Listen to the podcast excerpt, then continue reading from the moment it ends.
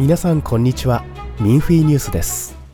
日本最大級の祭りの一つ広島フラワーフェスティバルが6月10日4年ぶりに開催され初日は68万人が来場しました。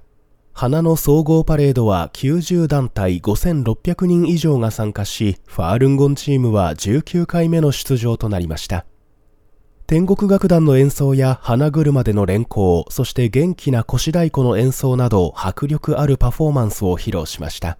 パレードを見ていた武田さんは、ファールンゴンチームは高揚感があり素晴らしいと語り、フィリピン人のジョイさんとレオンさんは盛大なパレードでとても良かったと語り、オランダから来たアレックス・クラネンブルクさんは演奏は見事でポジティブなエネルギーに満ち溢れていると語り、岡山県から来た尾崎さんは、これからファールンゴンを勉強しようと思っていると語りました。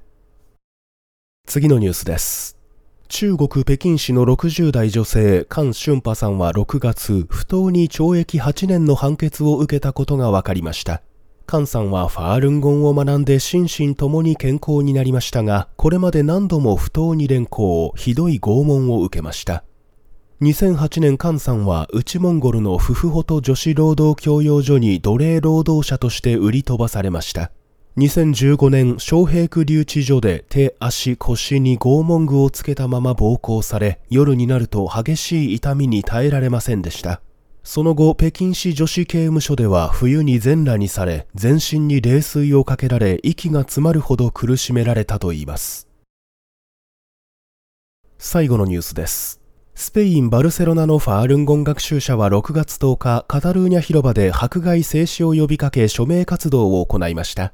ブース前にパネル資料を並べ、ファールンゴンの5式の広報を実演しました。迫害停止を求める署名用紙には多くの市民、世界中から訪れた観光客が署名しました。初めてファールンゴンを聞いたというスザンヌさんは、ファールンゴンが唱えている真、善、人は人類に平和をもたらすと語り、バルセロナから来たフリオさんは迫害はあってはならないことだと述べ、バルセロナで暮らしている外国人のアナさんは生体臓器狩りをメディアが報道しないことに驚きました。アルゼンチンからの観光客マウリシオさんは人々にこの迫害を知らせるべきだと話し署名してくれました。